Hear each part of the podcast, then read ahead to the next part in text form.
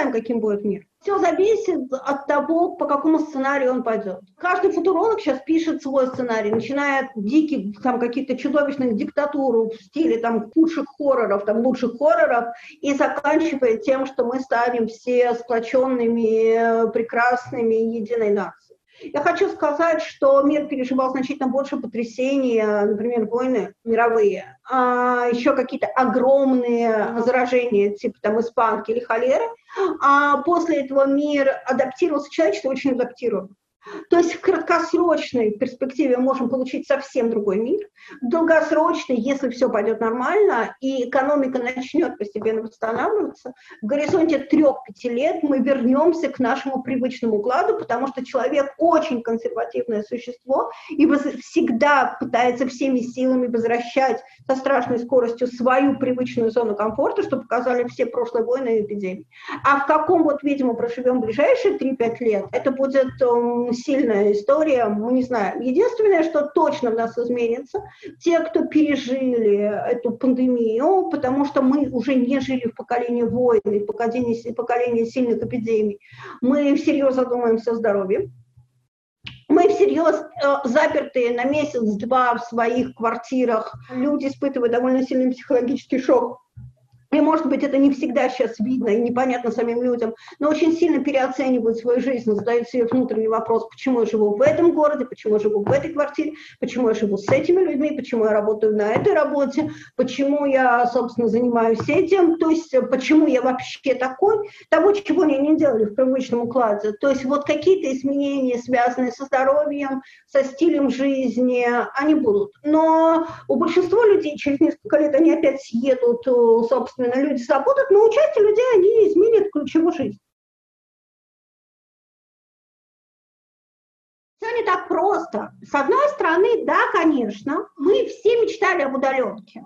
Вообще практически вся страна говорила, боже мой, как хорошо, вот когда-нибудь случится это, нас всех переведут на удаленку, мы будем прям счастливы. Но не всю страну, но где-то по оценкам социологов, где-то процентов 60-65 из работающей сейчас страны работает на удаленном режиме. Так вот, и дальше случилось следующее. Дальше э, мнения разделились полярно. Большинство людей, попробовав работать удаленно, удаленно работать не хочет, а хочет вернуться в офис. Это связано с множеством вещей. Оказалось, что работать удаленно далеко не так удобно. Во-первых, ну, у нас у всех, в общем, в нашей стране традиционно маленькая жилплощадь, и поэтому это сложно. Во-вторых, у большого количества людей плохой интернет. Это тоже создает сложности. Нет достаточных компьютеров, не всем разрешили, не все смогли привести с работы. Еще какого-то другого э, необходимого инвентаря для того, чтобы работать удаленно. Но главная проблема даже не в этом. Главная проблема в том, что при удаленной истории, во-первых, твой труд не очень заметен, то есть не очень заметно, сколько ты работаешь. Фактически у большинства людей рабочий день ушел из 8 часов в 10, 12, 14, у некоторых 16, потому что, собственно, никто не видит твоей загрузки. Это все требует очень серьезной автоматизации, у которой у многих компаний вот такой автоматизации нет, и поэтому люди очень быстро выгорают. А, и люди мечтают, многие, вернуться в офис. А теперь, ну, вот по оценкам Хантер проводил недавно такое исследование, выяснилось, что из тех людей, которые переведены на удаленку, не больше, там, по-моему, 6 или 7 процентов, я боюсь напутать в этом числе, хочет дальше остаться на удаленке. Все остальные хотят вернуться в офис, может быть, с некоторым послаблением, там, раз в неделю удаленный день, э, скользящий график начала, не всех там к 9, у кого-то там можно там между 8 и 10 приходить, и так далее, но большинство хочет вернуться в офис. Это первая история. А есть еще вторая часть истории. На самом деле вы понимаете, что, собственно, ни для кого не секрет, что после снятия карантина страна и вообще весь мир выходит довольно сильный экономический кризис, который как раз вызван сочетанием а, пандемии, карантина и отсюда, и не только отсюда, ну, собственно, стоимости нефти. И это не только наш кризис, но, собственно, это кризис мировой.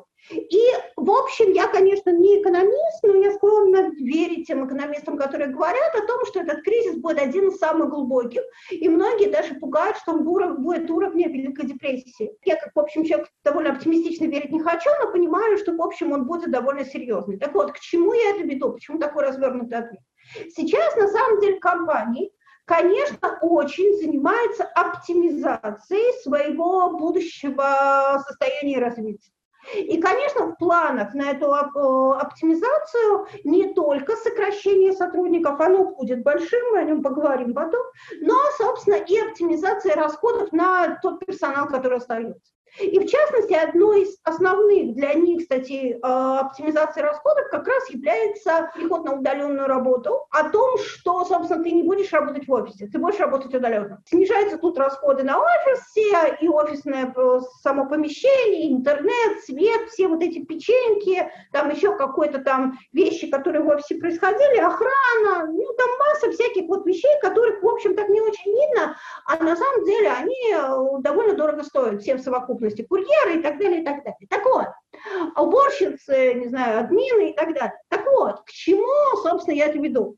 Дело в том, что надо понимать, что в офис будут возвращать, соответственно, только ключевых людей, ключевые подразделения. А всех остальных как раз в офис возвращать не будут. И тут возникает история про то, что когда мы мечтали об удаленке, мы мечтали совсем не такой удаленке. Мечтали, не знаю, уехал там в Крым, Таиланд, я не знаю, еще куда-нибудь, оттуда работаешь, смотришь на море, тебе вечером ходишь гулять на море, тебе хорошо. Как будет происходить в большинстве своем эта удаленка?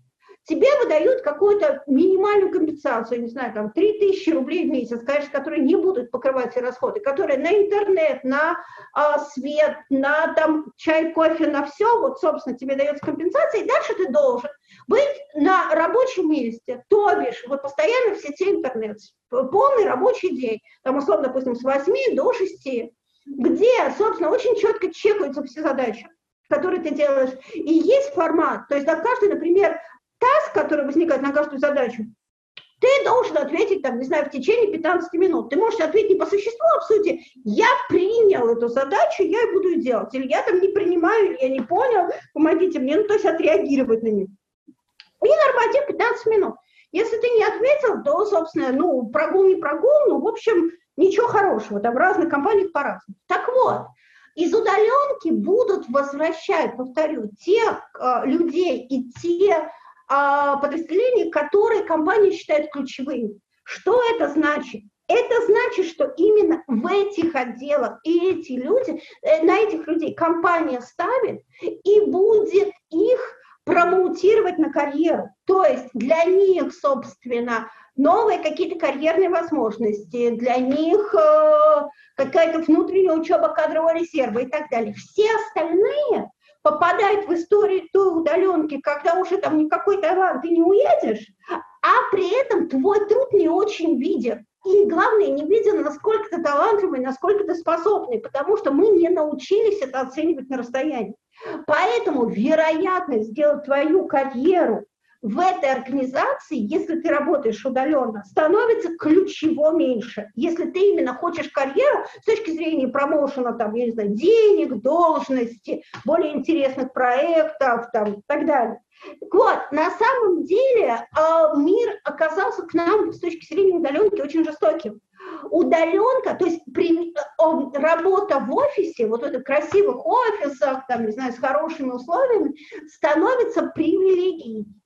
А работа на удаленном а, становится, собственно, не привилегией, а, скажем так, таким легкой степенью списываемости. Самые же привилегированные – это будут возможности выбирать, то есть миксовать условно удаленную часть и неудаленную. Например, не знаю, там какой-то руководитель подразделения будет иметь возможность там два дня в неделю или день на неделю работать удаленно, в остальные там и три дня присутствовать в офисе. Вот это будет привилегией, а удаленка привилегии не будет, скорее будет таким, ну, собственно, списыванием. Пока работу потеряло очень малое количество людей. То есть я знаю эти цифры, я их понимаю, и расскажу, почему я считаю мало. Дело в том, что сейчас фактически большинство компаний а, находится под ветом сокращения людей. И это связано с тем, что есть вето президента и правительства, которое довольно четко говорит, что во время кризиса нельзя сокращать. И если компания нельзя увольнять, и если компания, в общем, собирается все-таки каким-то образом выбраться из этого, ну, во время, после, во время карантина нельзя сокращать, нельзя увольнять, и поэтому, если компания пытается, рассчитывает выбраться из этого карантина и продолжать свою трудовую деятельность, она еще старается людей не сокращать, потому что не увольнять, потому что штрафы за это и трудовая инспекция будет просто бить нещадно, штрафы огромные, и проверки будут чудовищные.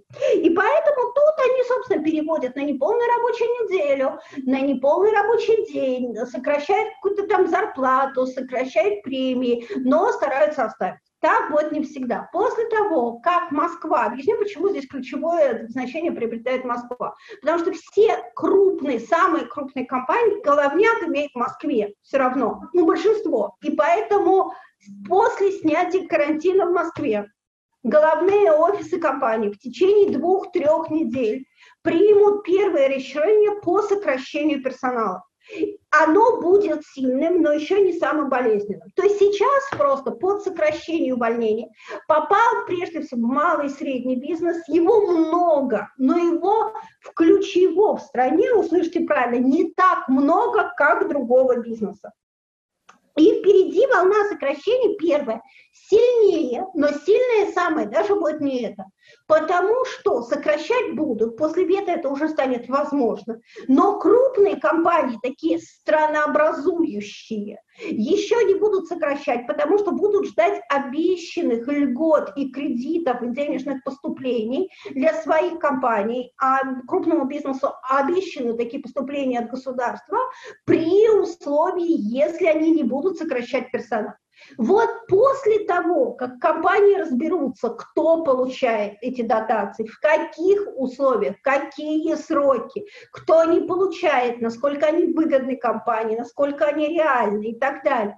Вот после этого будет самая большая волна сокращений она будет где-то в сентябре-октябре. Еще одна из причин, почему она будет тогда, дело в том, что многие компании на лето отправят людей в неоплачиваемые отпуска. И многие люди пойдут, потому что, с одной стороны, ну, сохраняется рабочий э, стаж и надежда, что, собственно, потом вернут, ну, и как минимум пенсионная история, потому что компании платят за вас в этом случае налоги. А во-вторых, лето традиционное время дачи, у людей, у некоторых, не у всех, но еще останутся накопления, и люди как-то будут это переживать, ну, лето летом обычно легче, там, собственно, дачи, как-то тут овощи, фрукты пошли, что-то такое, то есть как- как-то так попроще. А пенсии там у родителей, э, страна традиционно научилась, к сожалению, переживать эти моменты.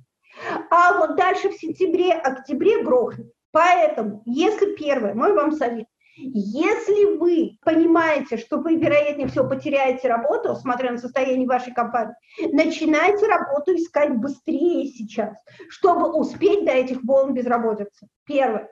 Второе. Если вы не уверены, потеряете вы или не потеряете, сходите к карьерному консультанту, не призывайте ко мне, можно там к нам, на владимирская.ком на сайте все есть, можно кому-то другому, сделайте себе реальный план Б, что вы будете делать, где вы будете востребованы, что с вами будет происходить, если вы потеряете работу. Вы должны быть к этому готовы, потому что работу потеряют многие. Теперь важная вещь, о которой я все время говорю и которая принципиально важна. На самом деле я совсем не утверждаю, что образовательные курсы мошенники нет. И я уверена в том, что образование очень полезно, особенно там и детское, и взрослое, нам всем оно полезно. Но сейчас очень много развелось курсов, которые говорят, приди за месяц освоить профессию программиста или там диджитал-маркетолога и будешь зарабатывать, не знаю, там 100 тысяч рублей. Вот, коллеги, нет, не будешь. Дело в том, что если ты старше 30 лет, людей не покупают просто, извините за такой термин, покупают, но у нас, ну, я рекрутер, я продаю людей. Людей не покупаю после 30 за то, что я просто где-то этому бегом научился. Людей покупают, профессионалов покупают за следующие истории. Я умею это делать, я это применял, и у меня это получалось. То есть вы должны показать реальные работающие кейсы вашего навыка. Поэтому никогда не прокачивайте навык с нуля, если вы думаете про работу. Не про общее просвещение, там все прекрасно. Ну, то есть если вы хотите просто, условно, про развитие себя, а именно про капитализацию своей карьеры, выбирайте тот навык, который вас максимально силен, и прокачивайте его. Например, если я бухгалтер, наверное, я бы не стала с точки зрения именно карьеры, если мне надо быстро поменять работу, а не в какой-то очень долгосрочке, сейчас учиться на программиста или диджитал-маркетолога. Я бы как бухгалтер, поняв, в чем я сильна, пошла бы условно учиться на МСФО или там, я не знаю, на какие-то более простые программы с точки зрения онлайн-бухгалтерии, прокачивая себя как эксперта. В этом случае у вас шансов много больше и сохранить работу, потому что актуальные навыки, и второе, соответственно, ну, если вдруг там компания разоряется или еще что-то, найти работу.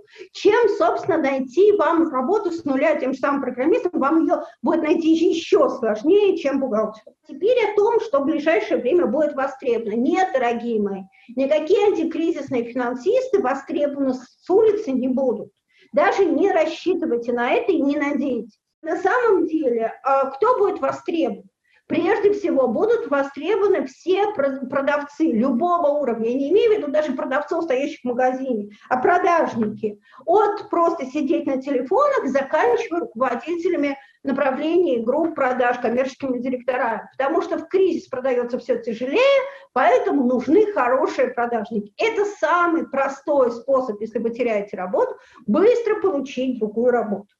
Второе. Будут востребованы юристы, которые занимаются банкротствами. Это прям будет очень востребовано, но, соответственно, опять же, с нуля нет. Это человек, который уже провел много банкротств. То же самое антикризисные финансисты, антикризисные управленцы. Да, они будут востребованы, но их никто не будет искать с улицы. Их ищут по рекомендациям, что знают, что он уже выводил из антикризисной ситуации не одну компанию, ну, то есть не новичок. Ну и, конечно, все, что связано с digital и IT, тоже будет очень востребовано, но, опять же, это не история про вход с нуля. Мы сейчас говорим о том, что наступает время профессионалов никто не будет сейчас в условиях кризиса давать какие-то те шансы, которые давали бы более такое жирное время, ну давай себе попробуем новой специальности. Поэтому лучше всего, если вы меняете трек, меняете отрасль, заходить через продажи, как я говорила. И второе, лучше всего сейчас прокачивать свой навык, вот тот, который есть, максимально для того, чтобы оказываться востребованной в своей другой отрасли, именно с этим навыком. Но, собственно, и третье, если вы совсем хотите менять отрасль или специальность, то, во-первых, вам придется упасть очень сильно по зарплате и по должности, и готовиться довольно долгому переходу, он займет от трех до шести месяцев.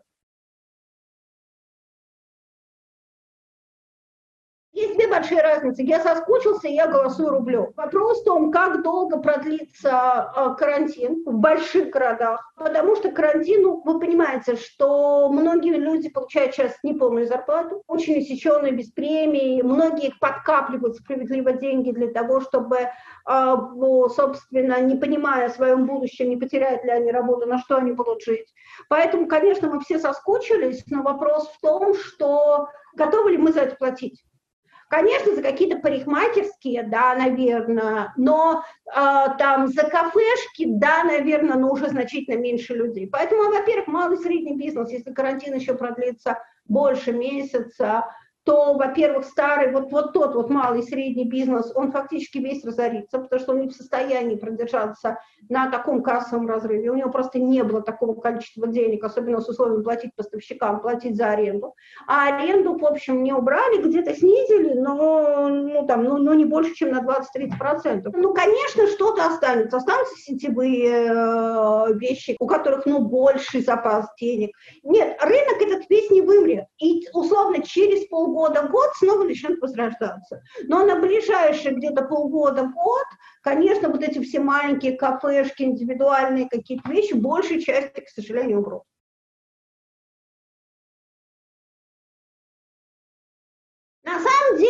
Медицина это во многом сейчас новая нефть и новая IT, потому что те ресурсы, которые все страны вкладывают в медицину, во всех видах, и в фармакологию, и в саму медицину, и в медицинское оборудование, они, собственно, дадут огромный толчок, он просто виден не сразу, это очень такая инерционная отрасль с точки зрения развития медицины. Очень много лет в медицину никто практически в мире не вкладывался, ну, может быть, за исключением там, некоторых азиатских стран. Конечно, медицина будет очень сильно расти, более того, многие страны поняли, что ну, практически все, кто пережил эпидемию, поняли, что, собственно, медицинские разработки, фармразработки, это есть конкурент, огромное конкурентное преимущество страны.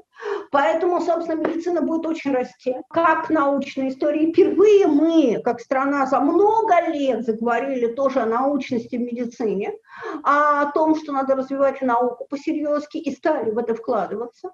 Но другой вопрос, если мы говорим о нашей стране, какой сильный будет кризис, потому что главная проблема заключается в том, что мы нефтяная страна, и поэтому кризис нас затронет, сочетание пандемии и цены на нефть затронет много сильнее, чем многие другие страны. Поэтому теоретически, да, медицина должна очень расти, практически все очень зависит от того, какой степени экономический кризис будет у нас. Волонтерская структура у нас э, развиваться практически не будет. Почему? Потому что она требует, кроме волеизъявления граждан, довольно большой институтов социальных, которые ее поддерживают.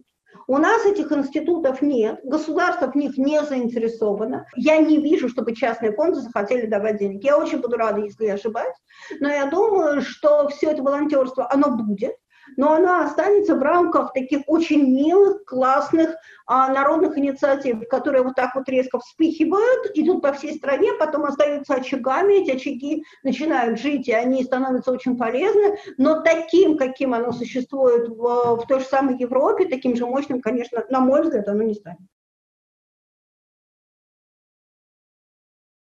На самом деле ведь вообще все больше говорят, что онлайн это условно, это не привилегии, это царство бедных. То есть мы, конечно, многое уведем онлайн. Ну, например, а, но в основном это будет микс. Ну, например, я сначала сходил в магазин, сам все посмотрел, а потом заказал онлайн, чтобы не тащить из магазина, там, я не знаю, какие-нибудь шкафы или ковры. Или, условно, я посмотрел на сайте ресторана все меню, интерьер, выбрал столик, пришел офлайн. Другой вопрос, что офлайн станет более историей для обеспеченных людей. Учиться в офлайн, что много лучше. Собственно, вероятнее всего, мы можем вернуться к паттерну. Не знаю, как поведет себя страна, что офлайн учатся более обеспеченные дети, за это платишь, а онлайн учатся бесплатно. Там, условно, офлайн ну, я не знаю, там, да, все что угодно, там, онлайн-покупки ты делаешь, они там стоят дешевле, а сходить в хороший там магазин, где тебя хорошо обслуживают, там, несут тебе чашечку кофе, это уже много дороже.